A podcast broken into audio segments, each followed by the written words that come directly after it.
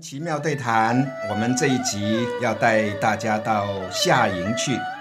夏营，大家叫做野牙，这实在是一个太好的名称了。要陪我们一起去夏营的特别来宾是成功大学中文系的博士李知莹李博士。李博士好，老师好，大家好。知莹，介绍一下你自己。我是国立成功大学中文系的博士毕业生，然后现在是在闽南师范大学文学院任副教授。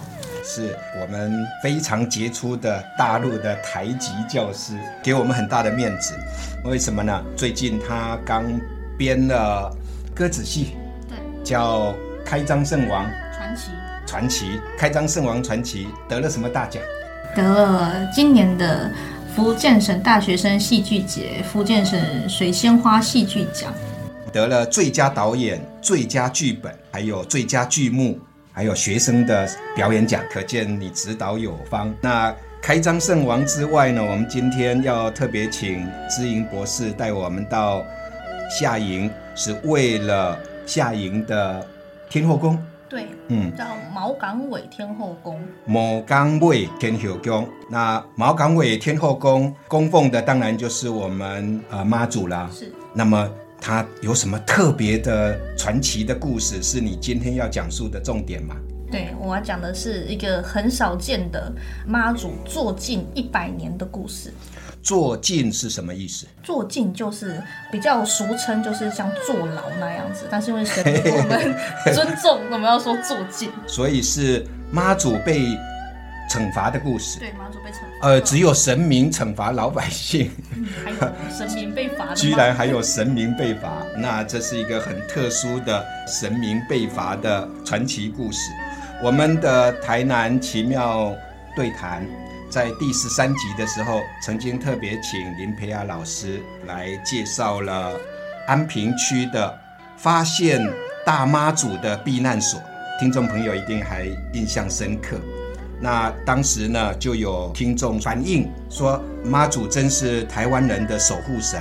他自己听了以后呢，不知道为什么，对于妈祖接炸弹这样的故事就很感动，可能是间接感受到当时民众对于战争的忧虑和恐惧吧。这一位听众朋友是这样分享的。那现在知莹博士要带我们了解的毛港尾天后宫妈祖坐禁一百年的这个传奇，是不是也是妈祖为百姓所承担的苦难呢？其实应该算是，因为我们都感受到妈祖对于民众的这一种信徒他的保佑嘛。那曾经有接炸弹的，也是要保佑信众。那其实这一位妈祖坐禁的原因，也跟他出于他要保护信众的。初心有关系，好，一定也是妈祖为百姓而受罚了。是，至于他必须受罚一百年，怎么这么严重呢？是不是发生过什么比较大的灾难？等一下我们要请知莹来为我们解谜。那首先我们还是介绍一下马港尾天后宫，它大概兴建在什么时候？然后有没有什么比较特别的演变的状况呢？好的。那我来介绍一下毛港尾天后宫。毛港尾天后宫呢，它是在现在的这个我们下营区，那就是毛港里的这个位置。这里以前呢叫做摩港杯街，那可以称为摩港杯街呢，就是知道说这以前是曾经很兴盛的，那是毛港尾堡的一个信仰中心。这里就是主要。就是拜的，我们叫摩岗威嘛，这样。那它其实是建立在就是明朝永历年间哦，明朝永历三十一年，他就已经设了一个简祠在供奉它。那它被认为是发黄于康熙年间，兴盛在乾隆年间，而衰败在同治年间。兴盛于乾隆，衰败于同治，那么都跟民变有关。对，都跟民变有关。嗯。那乾隆年间的台湾民变，大家熟知的就是林爽文事变呐。同治年间就是戴潮春，对，所以他刚好就是跟这我们所谓的三大民变之二都连接上关系了。那兴于兴也明变，败也明变，这个可能是我们毛港尾天后宫一个很特殊的状况。那么它的衰败跟刚刚提到的坐近一百年有没有什么关系呢？有，它就是。与它连接在了一起。好，那我们就现在把今天对谈的重点摆在妈祖为什么坐近一百年。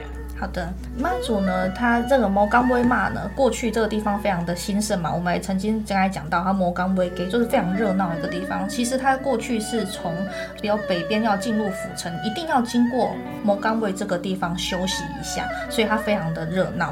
那这个地方在当时在同治年间的时候，因为有代朝村之乱，代朝村之乱，大家就会心里会比较恐慌嘛。刚好当时候的那个妈祖的机身，每次只要画挡起来，然后就躲到那个神桌底下哭泣。人家一直问他为什么，他都不说。然后到最后，他就说：“我实在忍不住了，因为有一个大的灾难要降临在我们这个地方。”那他只能说到这样。妈祖讲的，妈祖讲的，他只能说到这样。那大家就很紧张了。当时因为外面有民变，他想说不会是民匪然后冲进来我们村庄了吧？那怎么办？大家都关门窗吼，就是把门窗都紧关起来，然后还怕人家从窗户进来，地上还要撒红豆绿豆，让他跳进来滑倒那样。那以为是人祸，没想到竟然是天灾。所以妈祖他。应该还是某种程度泄露了天机，但是又没讲清楚。没讲清楚，他说他只能讲到这样子。他不能讲清楚，结果呢？造成什么样的灾难？在同治元年的那一天晚上，突然来了一场非常巨大的大地震，规模有七以上的大地震。嗯嗯嗯。当时一地震下去，完了，原原本逃得出去的人，反而逃不出去，因为他们关门踹吼，把地上撒红豆绿豆，就就把自己关在里面了。对，然后因为当时的房屋建筑又都是木造嘛，等等的，所以几乎整个摩冈威给变成了一片废墟。所以老百姓在地震发生的时候没有办法逃难，反而是因为妈祖泄露一半的天机，害了他们。对，有一点是这么样的感觉啦，好好心办坏事的那种感觉。但是如果你没有这样，我门不要关起来，可能还逃得出去的人还更多一些。这有点弄巧成拙了，有一点点那种意思。那因此妈祖他也承担了这样的一个责难。所以老师刚才讲到，为什么会受尽到一百年这么严重的惩罚哦，跟他泄露了天机，反而造成了更大的损害有关系。所以这也是一样，都是妈祖。在为百姓承担救苦救难的神明，居然为了要爱护他的子民，反而受到了坐近一百年的惩罚，真是非常奇特的事情。那么在那坐近一百年期间，我们毛港尾天后宫岂不就是关门了？对，那其实我这个时候就是我最。找想要研究的这个原因，我知道这个故事，但我很好奇，那在这一百年之间，他们怎么样去体现出妈祖正在做进呢？那所以我就到了现场去做了田野调查。是知莹在学术论文的发表非常有成果，那么其中有一篇妈祖信仰的灾难传说与地方文化，呃，我都还记得你在这一篇论文里头。是建立在你去毛港尾天后宫进行的很好的田野调查的基础上所写出来的。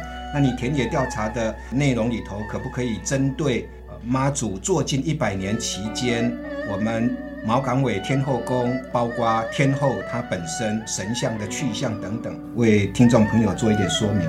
好，那我当时就问当地的祈祷说：“你们都知道这个传说吗？”他说：“知道。”我说：“那你什么时候知道？”他们大概八十几岁了，然后他就说：“小时候就知道。”那我就想说，那这个传说就可以推到比较长的时间了，不是他后面建庙之后才重新出现的传说。然后就说：“那好，那请问一下，你小时候的印象五标不？”他说：“五标。”然后我就问了说：“那这个庙是什么样在重建的呢？”他就说：“地震的时候。”就已经震毁了，原庙就震毁掉了。然后当时他们有想要再重新再建庙起来，所以有建了小的那个简单的这个庙。但因为毛港尾地区地震的关系，损害了太大的人力物力。嗯，那再加上。岛夫内海的淤积，港港口的淤积的情况，那也已经不再繁荣，所以他们对于要建庙投入的人力物力就会大大的减少，所以当时的庙也就变得比较简单。那后面我觉得他们跟历史轨迹有一个很巧妙的重合。当毛港尾的庙震毁了，重建了，但是香火不再那么兴盛，之后又马上进入了日治时期。对，日本人他不希望这些民间信仰，所以我记得很多地方都把呃神明都集中在一起。那我们的妈祖毛港尾的妈祖的神像也被请到别的地方去了吗？对，当然他就不能在那个庙里面继续的供奉了。他请到哪里去呢？就请到旁边的观音寺。所以庙虽然有，但很小。对，神明请到别的地方去，所以我们妈祖毛港尾的天后。也在他坐禁期间离开了他原来的庙所。对，所以他们也就认为确实是没有香火。那我说庙在做什么？他说庙就变成了仓库。给下面憨吉。哦，因为你看以前他们都要供应那个，后来做战争时间嘛。他要供应，我以为在养鹅，不是他们。因为夏营最有名的就是鹅肉，没有没有那么好，那个时候那么鹅肉可以吃，他们是要供应给我。我虽然听不懂，但是我采录到的时候，讲被改那个韩籍可以点酒精，地瓜做酒精，然后酒精要做什么用？就是他们员工塞那个飞机被用。我虽然我听不太懂，但是他们是这样说的。有有可能在日据时期，对啊，可能他的战机需要使用，他们就把那个韩吉拿去蒸馏成酒。那么做近一百年，刚好差不多一百年吗？一百年后有重新回来。有。呃，你把重新回来的做近一百年期满的事情，地方祈老是怎么讲的？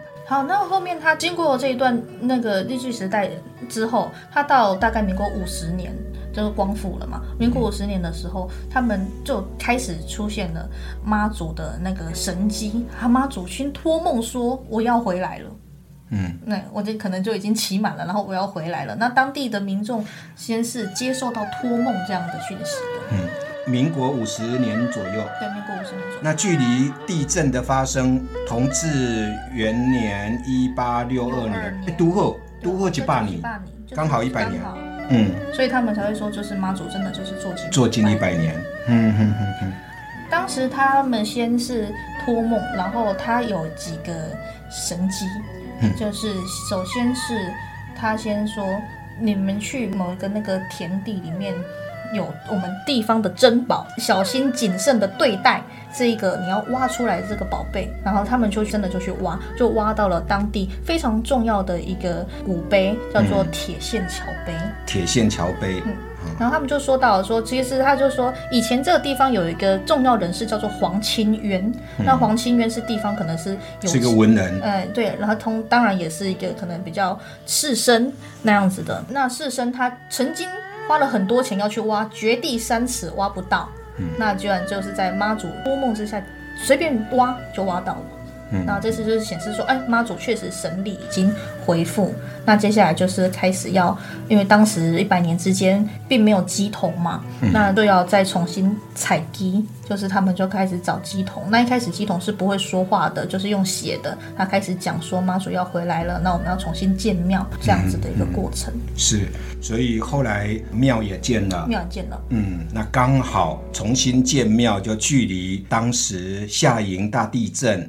的一八六二年，差不多就是一百年的时间，很精确哦。他是五十年的时候告诉大家说我要回来了，那建庙两年，五十二年把庙建成。那现在从民国五十几年的时候重新建庙完成，也就是我们的毛港尾天后他解除坐禁了。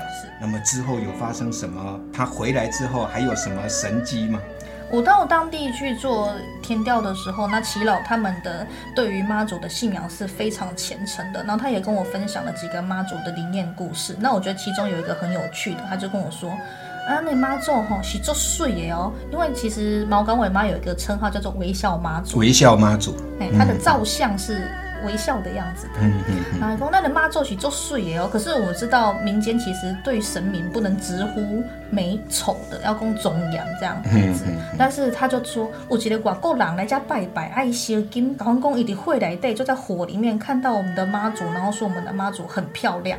好，对对，就是微笑笑笑的，然后很漂亮，这是他在火里面看到的。是，然后他就是要表现说，其实外国人并搞不太清楚我们的信仰，但是他能够明确的描述出他所看到的，就是妈祖的神迹展示。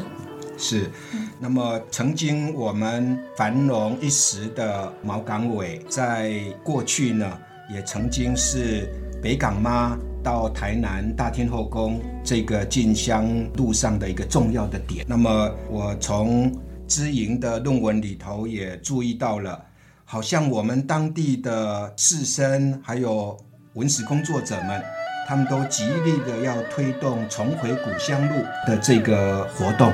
是。那么就你所知，他们目前是有什么样的具体的做法吗？我们来先讲一下古香路好了，就是当时候，因为我们说他新野明变嘛，为什么说新野明变？就是在连爽文事变的时候，当时来福康安来到这个地方，那听说堡内的这个民众就很支持，然后并且将这个妈祖庙呢作为一个让他们的一个军营。呃，可以休息的地方，营帐这样子，所以等到他们事变解除了之后，他们就说要给他加以进封啊，这样子的一些殊荣。其中的一个殊荣就是他们可以到。府城进香的时候，从大北门进，大北门出，直接从大北门进出。对，其他的都是从小门。对，其他的好像就是要有迂回这样子。但是我们可以直接的呢，就从大北门进，大北门出，这被称为是毛港尾妈的一个非常大的殊荣。嗯，啊，也是一种礼遇啊，对于他曾经在林爽文事变期间的鼎力帮忙给予的殊荣。所以这成为当时的一个香路的特色。是，嗯，但是因为地震之后，他们就没有再走古香路了。嗯，那直到了一百零九年，他们决定要再重回古香路，所以他们真的是到现在，我记得是在二零二零年，是因为疫情的关系就没有走。那后面还是有在持续的，我们就像百年前我们怎么样从毛港尾，然后一路到府城，然后就从大北门进。大北门大北门出是是是，那这个重回古香路呢，是一件我觉得也是重新去展现毛港尾天后宫毛港尾妈她的一个灵验的一种做法，既是对过去的一个回顾，事实上也应该也赋予地方上对于。毛港尾天后宫的重新兴盛的一种寄托。好，那今天呢，非常感谢我们李之莹李博士，特别把他的相关的研究以及他的田野调查带到我们台南奇妙对谈节目上和大家分享。我要特别欢迎我们听众朋友有机会真的要到我们下营走走，下营。除了有好吃的鹅肉以外，嘉营还有盐水龙纪念公园，我们台湾重要的艺术家。当然还有很多地方也值得去，特别是今天知莹为我们介绍的，曾经坐近一百年的毛港尾妈祖，他的神奇的事迹也值得大家共同来关注。那我也要再一次的恭喜知盈在闽南师范大学有这么杰出的教学和研究的表现，也要祝我们知盈在闽南师范大学继续做做一个杰出的台籍教师，然后凯旋归来。好，谢谢老师的期许。好，谢谢大家。